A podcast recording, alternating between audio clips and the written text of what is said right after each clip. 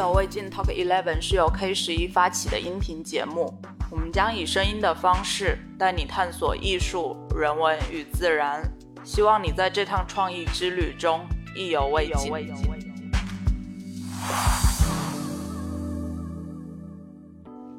Hello，大家好，欢迎收听 Talk Eleven 意犹未尽。今天我们的嘉宾是 Output 的 Sandwich，跟我的同事呃 K 十一 Craft and Gill Foundation 的 Charlene。你们要么先自我介绍，打个招呼。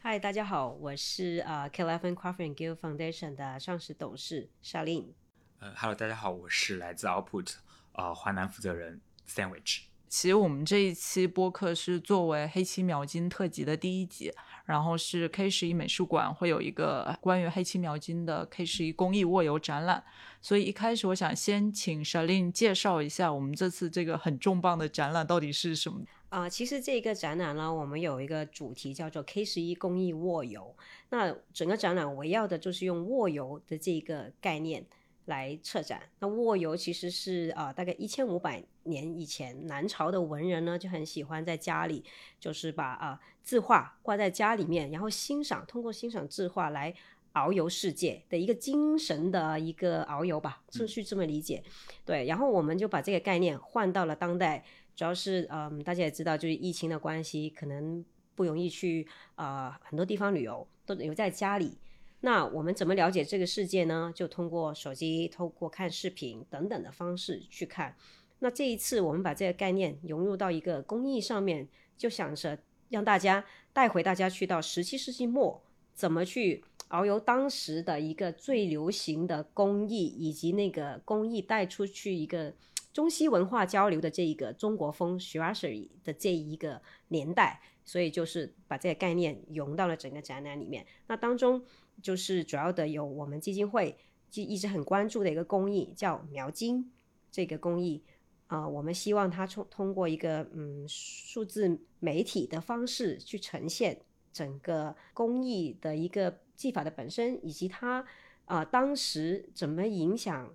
一个呃欧洲人的一个生活方式、审美标的。以及到现代，回到现在，其实中国风在欧洲是影响了超过一个世纪的整个一个风潮的。带到现代，又是怎么可以嗯复兴这个事情，或者说我们重回到一个说 Chinese Chinese is cool 的这一个点上面？所以这个是我们展览很希望带出的信息。嗯。因为其实这次展览上，呃，会有那个 KCG 珍藏的十四件黑漆描金工艺的古董珍品，然后同时它的呈现形式又是很当代、很现代的，然后是用一些数字影像科技去呈现，就有一些现实跟虚拟的交错。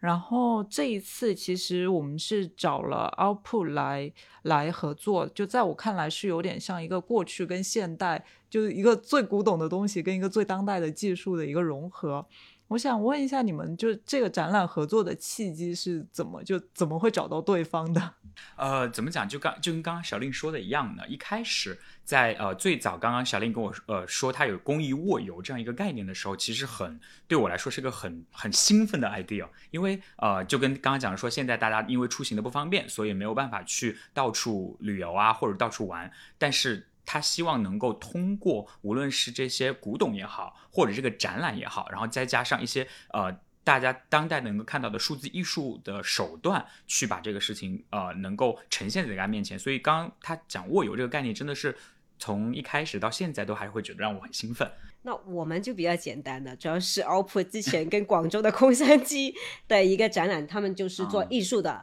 就是呃 digital 的创作，所以的话，那大家有前期的合作的一个基础，所这次也刚好就是知道他们其实在啊整个数字艺术方面其实是很有不同的想法，最重要是这样子一个契机嘛，因为我们基金会一直想做的事情，就不想大家听到传统工艺就是那种哦，就博物馆。看古董就是呃，然后就高高在上不能碰的那种感觉。我们是很希望是真的是呃，在世代的人可以过来看我们的展览，了解中国的就传统工艺，而且传统工艺是玩原来玩起来是可以很野的，这个是我们很想带出的一个观念。哎，那我们就可以顺势说一下展览里面有有哪个是你觉得最野的表现呢？我自己我先说好了。这个空这个展览里面，我们其实有五个空间，就是呃去呈现整个理念。当中我最喜欢的一个叫坐卧之间的一个空间，它野的点，我主要是觉得是呃。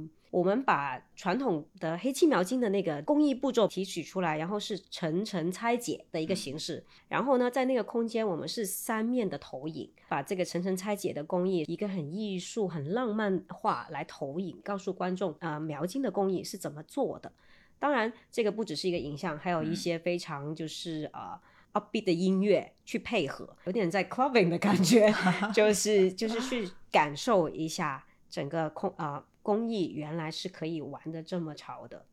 嗯，或者我觉得去补充刚刚小林讲的这一点的话，坐卧之间这个空间里面，最早一开始是先根据就是 KCG 根本我们提供的呃古董，然后。在古董的花样里面去进行了第一步的扫描，然后扫描完了之后的话，我们进行了和 KCG 一起进行了关于这个啊这个空间的畅想，关于这个空间里面视觉也好、听觉也好，甚至于嗅觉也好，包括你的触感也好，这样子的一个，我们会把它叫做一个类似于空间体验，整个的这样的一个数字体验在这里面。它这里面的话，呃，就跟刚刚小林说的一样的，就是我们可能会希望在这样的环境下，大家能够知道黑漆描金这样子的一个工艺，它可能在比如说刚刚您说的那个呃。过去的东西，它是一个很酷的一个呃一个一个方式，它到现在它照样是能够和 Generation Z 一起成为一个很好的呃就是视觉表达或者是传递的方式。嗯嗯。就是这个确实就是刚好就是跟 OP 是我们大家有点互补的，因为我们基金会一直是内容上就我们做了很多，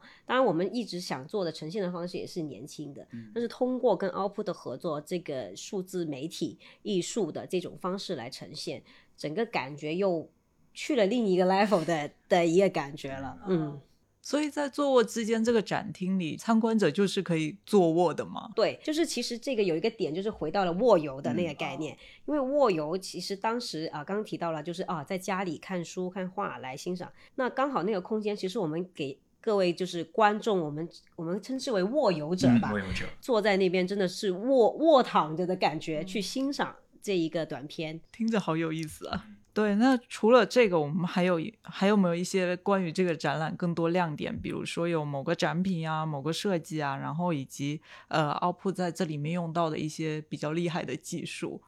我觉得技术上面的话，其实啊，无论是我们在中间用了很多生成艺术的一些手法。或者是一些数字复原，或者是三 D 建模，或者是数字孪生这样子的方式去做这件事。但我觉得这里面还有一个空间，我应该是我和啊小令做的最痛苦又最开心的一个部分，叫做大概是在第二个空间，叫盛世启航。因为在这个空间里面，首先我们在第一层的内容当中，我们是用了生成的方式去。体验到了一个呃类似于数字海浪这样子的一个模式，然后我觉得最重要的点是在这个作品的创作当中，我们和 KCG 一起 dig 到最深，就是说原来黑漆描金它真的从一开始到港口的故事，从广州开始，然后到怎么呃一站一站到了香港，然后传递到了那个呃整个欧洲这边去影响了。两位帝王的故事，嗯，我是这个是我从来没想到的，说实话。然后我觉得在这个当中，我会觉得啊，K 四 G 真的让我们让很多年轻人或者让很多人一起去了解到了这个时空对撞，就刚刚您说的一样的。嗯，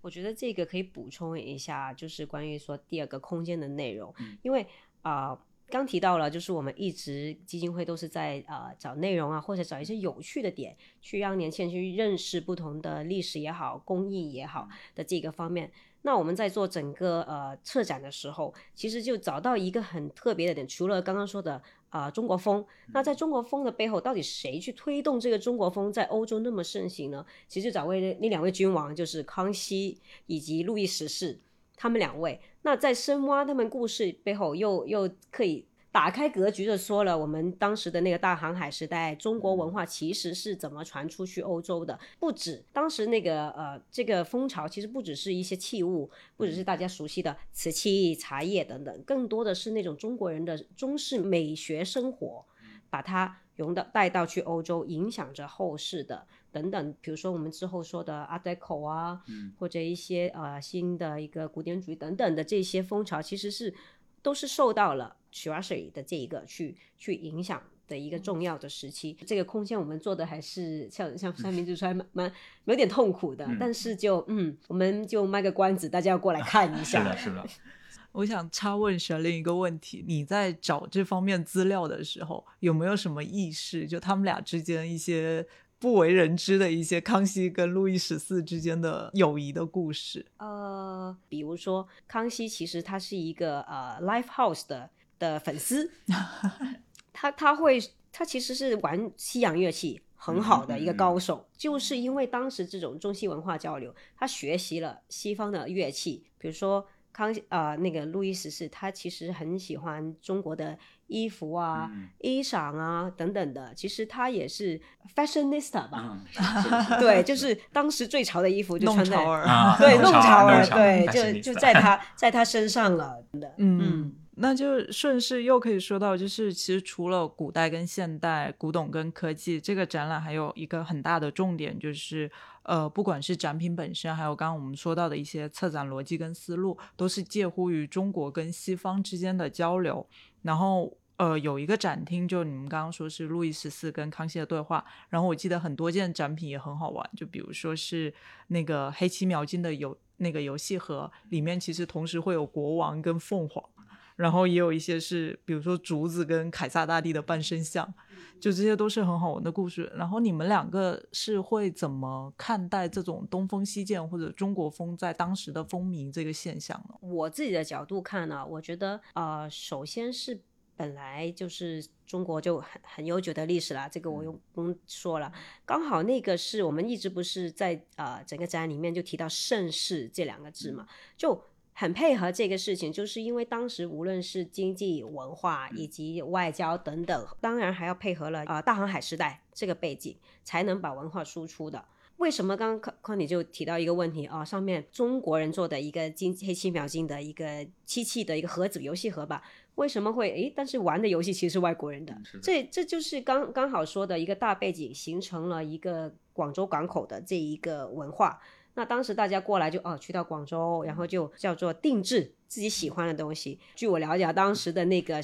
文化就会这样子哦，比如说我看到了，我很喜欢啊、黑漆描金，那我就可以让工匠按照我的想法，按照我的图纸去画它的图案，然后又呃做它的用途。那通常呢，用途我们看很多不同的古董，不只是黑漆描金或者一些广彩啊、一些百宝线等等的。啊、通常用途呢都比较西方，就很实在的一个东西。因为古董现在就叫古董，以前就是生活的一部分，一个器物，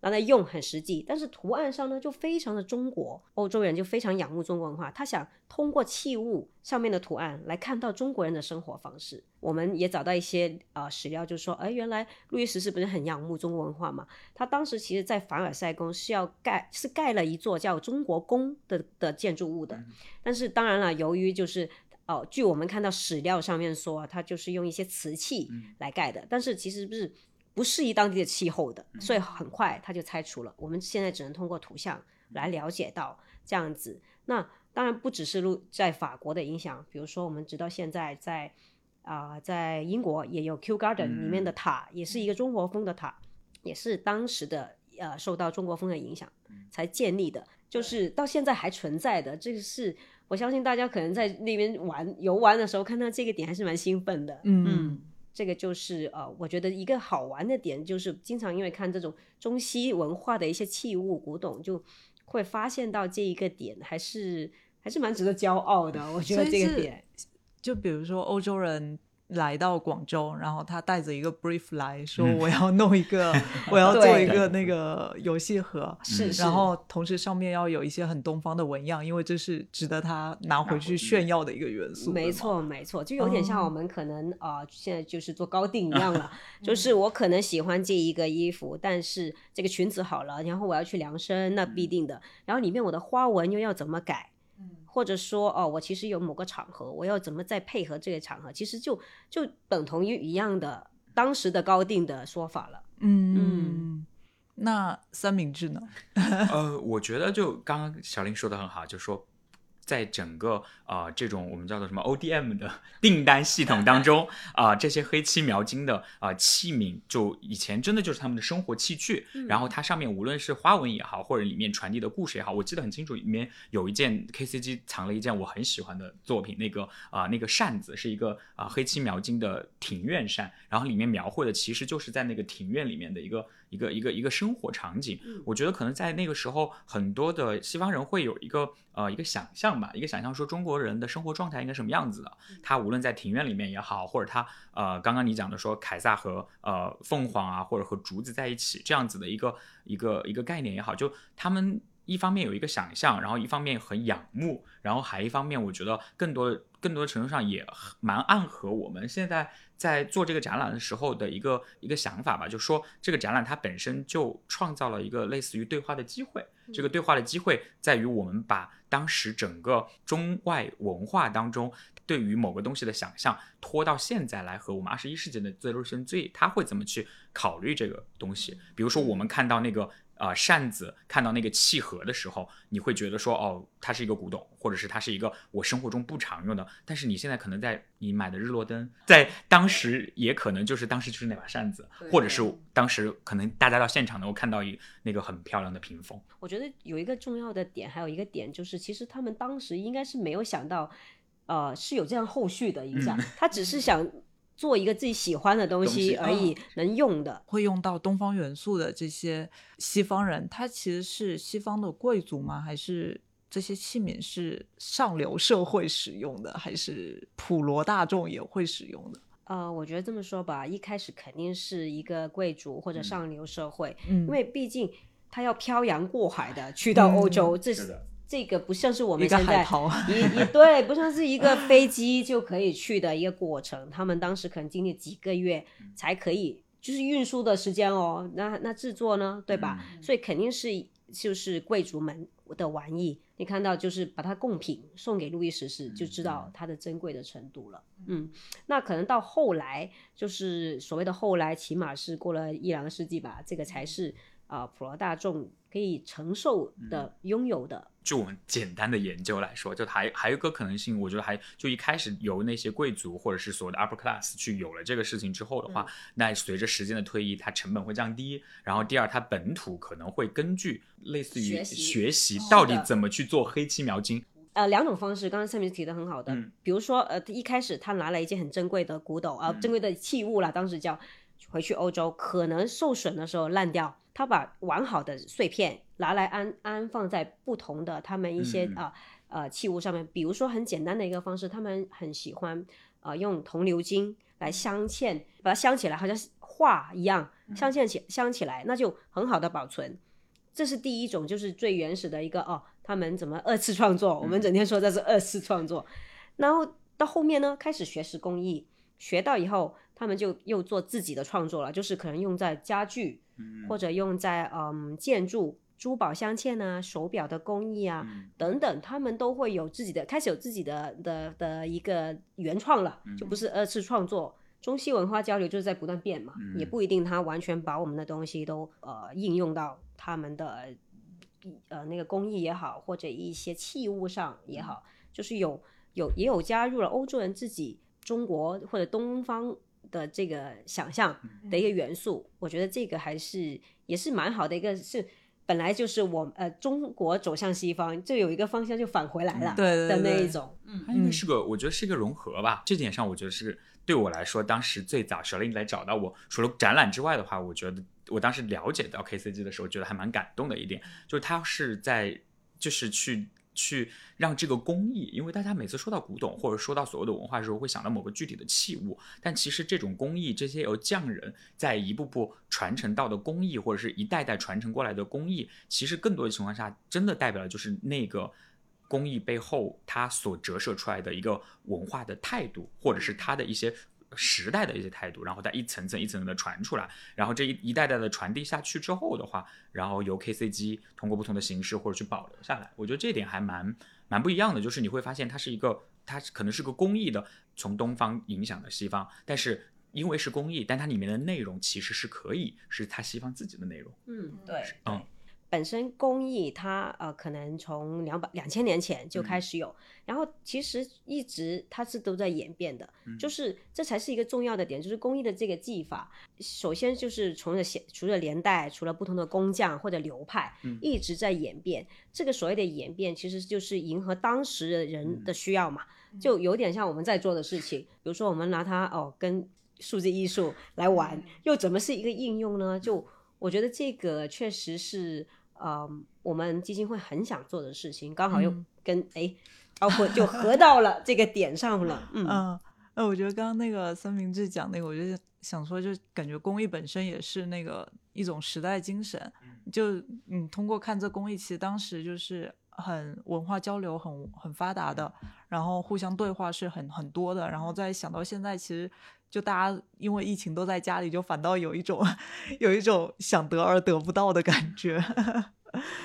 呃，我就再问一下那个三明治，因为刚刚也用呃也说到用到的一些技术啊什么的，就是世界上这么多美术馆啊，策展方就用数字艺术来呈现传统工艺的案例是多的吗？呃，其实蛮多的。我嗯，主要这样讲吧，就是啊，首先先王婆卖瓜一下，就是 奥普，我们其实最早就是做数字内容的，然后从数字内容到数字场景，从数字场景到数字文化这样子的一个，因为媒介的变迁，因为媒介范式的一个变迁，然后去让我们去在这中间是对这个东西有一个理解。然后回到你刚刚那个问题，就是说现在的呃，因为呃，可以举个。大概一九年我们做过的例子，在故宫的例子，最早我们当时开始做故宫的时候，其实也是在一个传统文化的语境下，然后如何去把数字艺术和他们进行一个碰撞。其实呃，像无论是故宫也做过，然后包括像。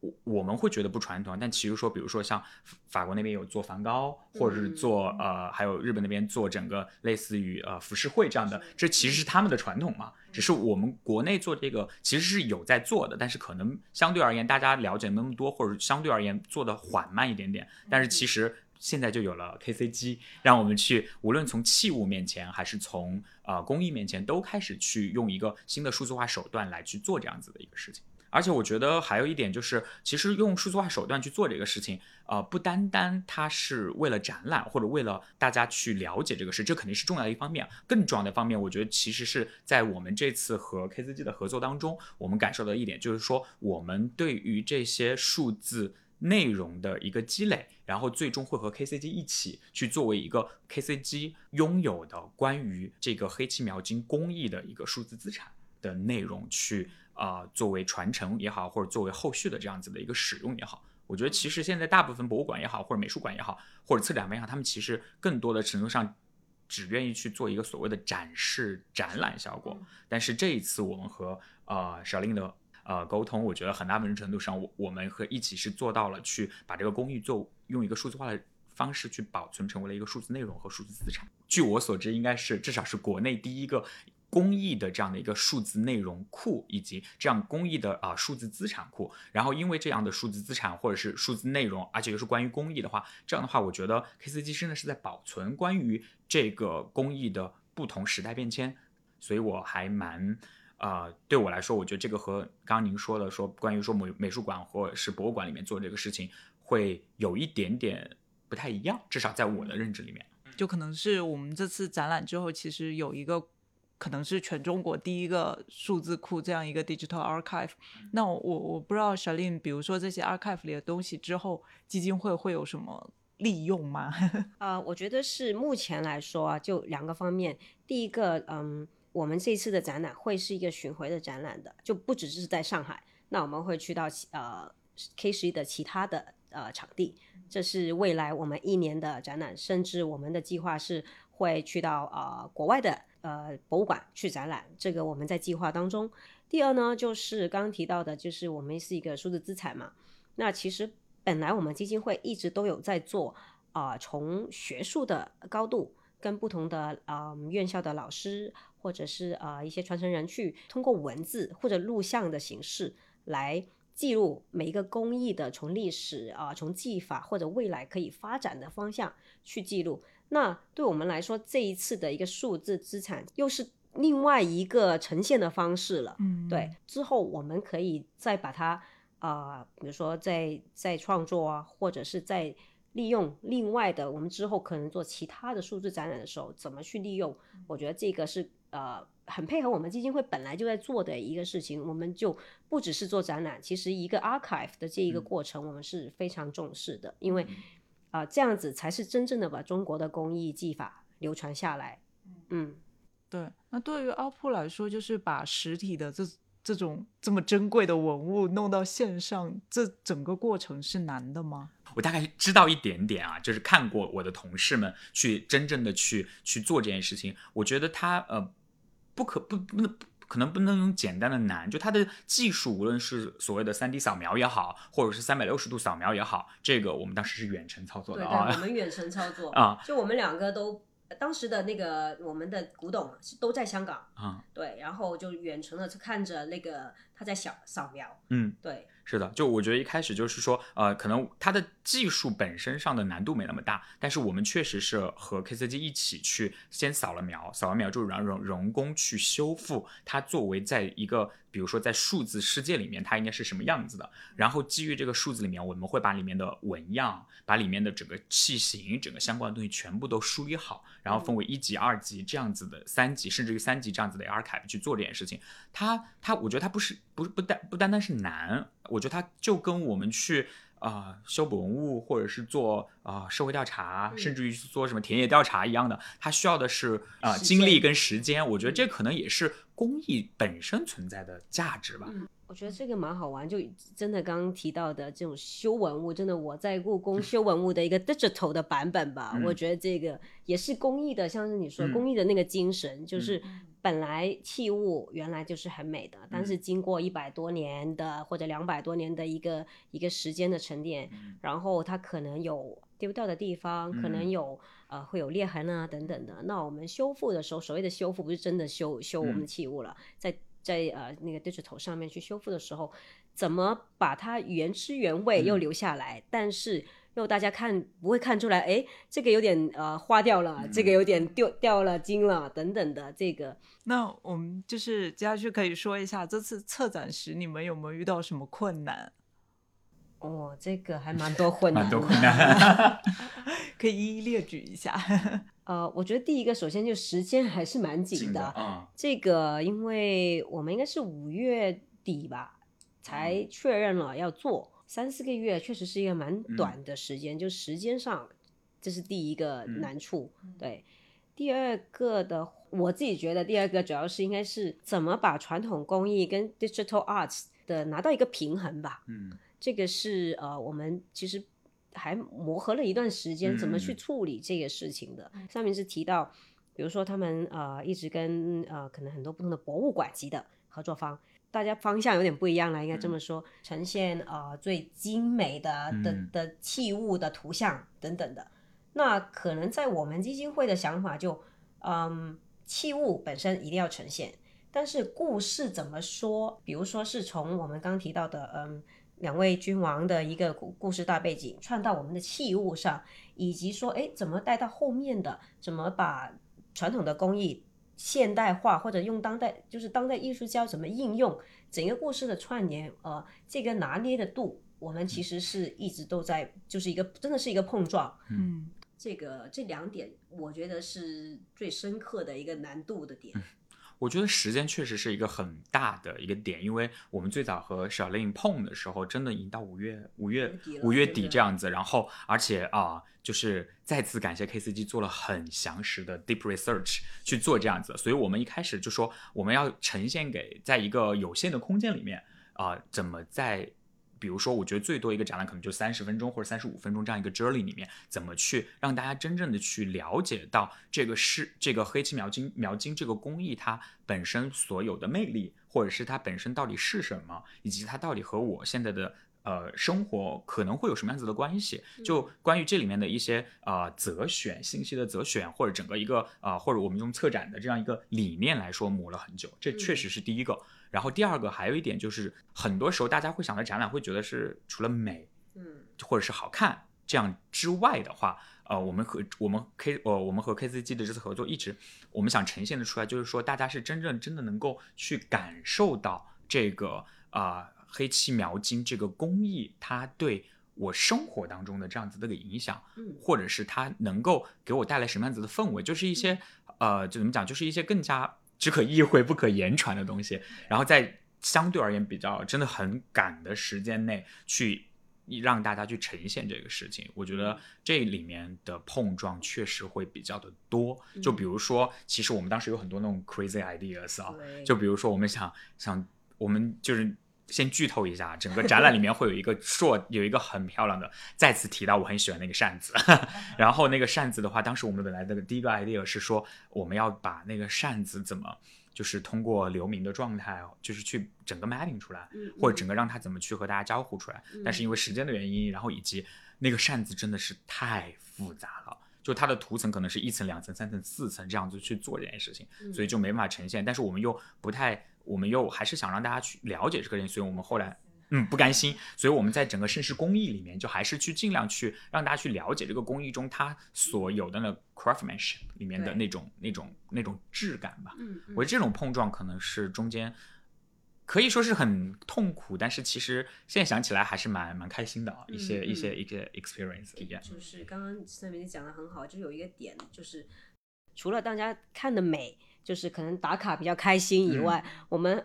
作为基金会的，就是一个想带出来的信息是，大家应该是在玩着美的这个环境下是有 take away 的，嗯，就是这个就学到一点东西，这个是我们很想来带动的，因为真的我们真的是做在在做内容做展览，而不是说啊就就弄一个很美的场景打个卡，不止远不止这一个这一个信息，我们是想带出的整个是我们让大家了解到。就是怎么说，一个我们的落点是在描一描描金的这个工艺，但是它描金的这个落点其实可以带出很大的不同的故事，而且学到的东西，而且还有一个就是我们刚刚也提到中国风也好、嗯。C h i n e s e is cool 也好，这个整个概念，当然只是呈现的方式不是从呃单纯的一个器物或者说故事，而是而是要 output 来制作了非常呃就是酷炫的呃数字艺术，就不只是从文本出发，可能这整个展览是一个很完整的一个体验。嗯是是的，是的，嗯刚刚小令就是你也说了一下之后那个 K 十一公益握有这个展览的一些计划，然后我们刚刚前面也一直在说到基金会啊，然后 Craft and Gill Foundation 啊，其实一直没有正式介绍一下 KCG 到底是怎样一个组织。那我就先介绍一下我们 K Eleven Craft and Gill Foundation 啊、其实是一呃二零一八年在香港成立的一个非盈利的艺术文化机构。那我们主要是关注中国的传统工艺，以及呃我们有一个很重要的一个使命，就是传承与复兴。中国传统工艺，那当中呢，我们应该说主要关注八个工艺啊、其中是有呃瓷器类的广彩，然后嗯漆器类呢会有百宝嵌、螺钿、描金，然后建筑类的话，呃我们会有灰塑、啊、宁波木建筑，以及刺绣类的缂丝，还有一一个重要的就是中式美学生活里面的《红楼梦》的一个故事。对，这是我们主要关注的八个工艺。那当然了，其他工艺我们其实也会关注的。大家可能有个疑问，诶，怎么你们基金会就是只有八种工艺一个点？其实我们有很重要的，就是我们希望每一项工艺我们都是深入的去做，就是刚刚提到的从学术跟工匠。就是不管是大师级的还是年轻的，我们是呃一个合作的方式，帮助他们把传统工艺做得更现代一点，或者是做得融入生活，这是一个我们很很想做的事情。回归到刚刚提到的，哎，古董在以前就是一个器物嘛，那这个在当代呃生活上是可以用的。那另外我们也会做一些公共教育方面的，比如说呃我们这次做大展览啊，这个也会有平时说呃不同的 workshop 啊等等的，也是会宣传。那还有一个的话，就是呃，我们也会嗯、呃、带着工匠去做呃一些不同的嗯推广啊、呃，我们会有书籍的出版等等。那还有一个重要的点呢，就是我们很一直都在做，把工艺应用到我们 K 十一的物呃商场里面，无论从室内或者从建筑，我们都有这个应用。这个是对我们来说也是呃一个现代的应用的手法，对。就多方面的、多维度的，可以应用中国的传统工艺。嗯，最近 KCG 还有一件大事，可能就是北京的那个曹雪芹故居。啊，这个也要卖一下广告。刚提到我们关注的中式美学生活里面的《红楼梦》，那其实我们在北京的曹雪芹故居，其实就开了第一个呃，我们 KCG 的展，就是关于曹氏的四时食单，是一个夏季的。原来曹氏他们对吃就很很有研究，留下食谱。那我们就从这个方向开始做田野调查，做啊一些就是深入的了解，或者是找到嗯大厨去复原。所以我们就是这次就挑了不时不食的这一个概念，所以呢，我们就从四季来做。这一次在北京呢，就做一个夏季的食单。那之后大家就可以留意一下，我们会换到其他的季节。我觉得要是在北京的听众就可以。对啊，大家就去嗯，北京二环磁器口。对，那最后我们要不要说一下各你们各自最喜欢的一个呃一件展品？嗯，名字先来。我我觉里面太多了，里面 里面的每件古董我都想搬回去。不能这么贪心的。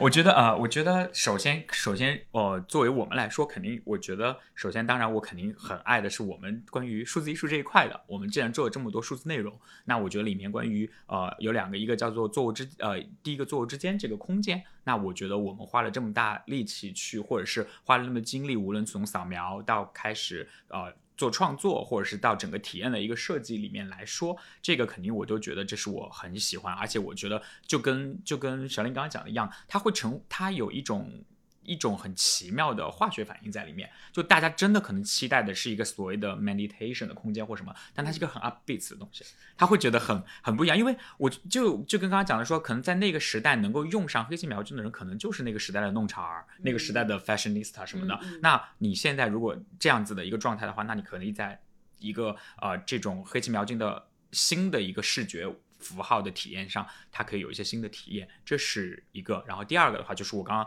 无数次 Q 到过的扇子，那个庭院扇，那个真的太美了。就是哇，我现在想起来，我就觉得我不是就是 specialist，就真的太美了。他但这样他，我就强烈建议各位听众，就是能够来看一看到底这些古董它本身经过时间、经过匠人的时间一起这种三重打磨出来的一个呃来自时间的馈赠吧。我觉得要这样讲。嗯嗯，对 i n 呢？我会选我们有一张桌子。它是叫单竹三三龙竹的的一个桌子，一个圆桌。为什么喜欢呢？我就觉得它特别体现了我们说的整个中西结合的这种文化。因为大家如果到时候各位听众来的时候啊，就会看到这个桌子，它是啊只有三只腿的。其实坦白说，在中国传统的家具里面，其实很少这一种就三只腿的 的的一个桌子。然后它。呃，整而且它还还可以折叠的这这个桌子，就平常我们用的这个器物啊、长案呐，应该不不能做这个的。那你就看到，哎，原来上面是黑漆描金的，而且图案也是画一个叫做山海仙馆的图案，就非常中式的。但是原来它的造型那么西式，然后它还可以折叠的，就这个很配合整个故事。这个是我呃觉得要 pick 出来的，让大家嗯过来就。跟他打个卡，一个很实用且美丽的。对，我我个人还是蛮喜欢很实用又美丽的东西。对的，然后还有一个，我觉得我们就是谈那么久，其实我们后这个展览最后的一个展区展厅了，其实有两件啊，是当代艺术家运用描金工艺去做的作品。我特别喜欢翁继军老师的一件作品，叫做柱，因为它是三个柱子，但是他做的时候呢，他把漆艺加在里面，也也有把描金。用融入到他的创作里面，我觉得这个是一个很好的收尾，在我们整个展览里面的一个收尾，也也告诉大家，其实哦，前面看了那么多精美的古董，然后时间的沉淀，然后感知了不同的时代的魅力，但是到当代了，回到现在，其实大家还在用，我觉得可能大家可有有可能会停留在嗯，传统工艺，即便当代做，就是画一个很传统的纹样啊，传统的器型啊等等，其实不是。我们的应用就是可以把它玩得很宽。那刚刚 s h a l i n 说的那个翁继军老师的醋那件作品，其实大家也可以期待一下我们这系列 Podcast 的第二期。我们的那个嘉宾就是翁继军老师，他会比较详细的介绍这件作品以及更多关于漆艺本身的故事。然后那今天就谢谢你们两位。但是我觉得后面还有很多彩蛋，我觉得可以要跟就是听众朋友们，如果后后面有很多彩蛋，可以来小林来说。可以，大家就呃买票入场。那我就卖一下广告好了。那我们这个 K 十一公益卧游，从九月九号到十一月十三号，在上海 K 十一的美术馆展出，欢迎各位来呃收集我们的彩蛋。我觉得有很多彩蛋，然后包括刚刚我们也说过很多次，就这十四件古董本身，我觉得都是很值得一看的。好，那今天就到这了。嗯，谢谢。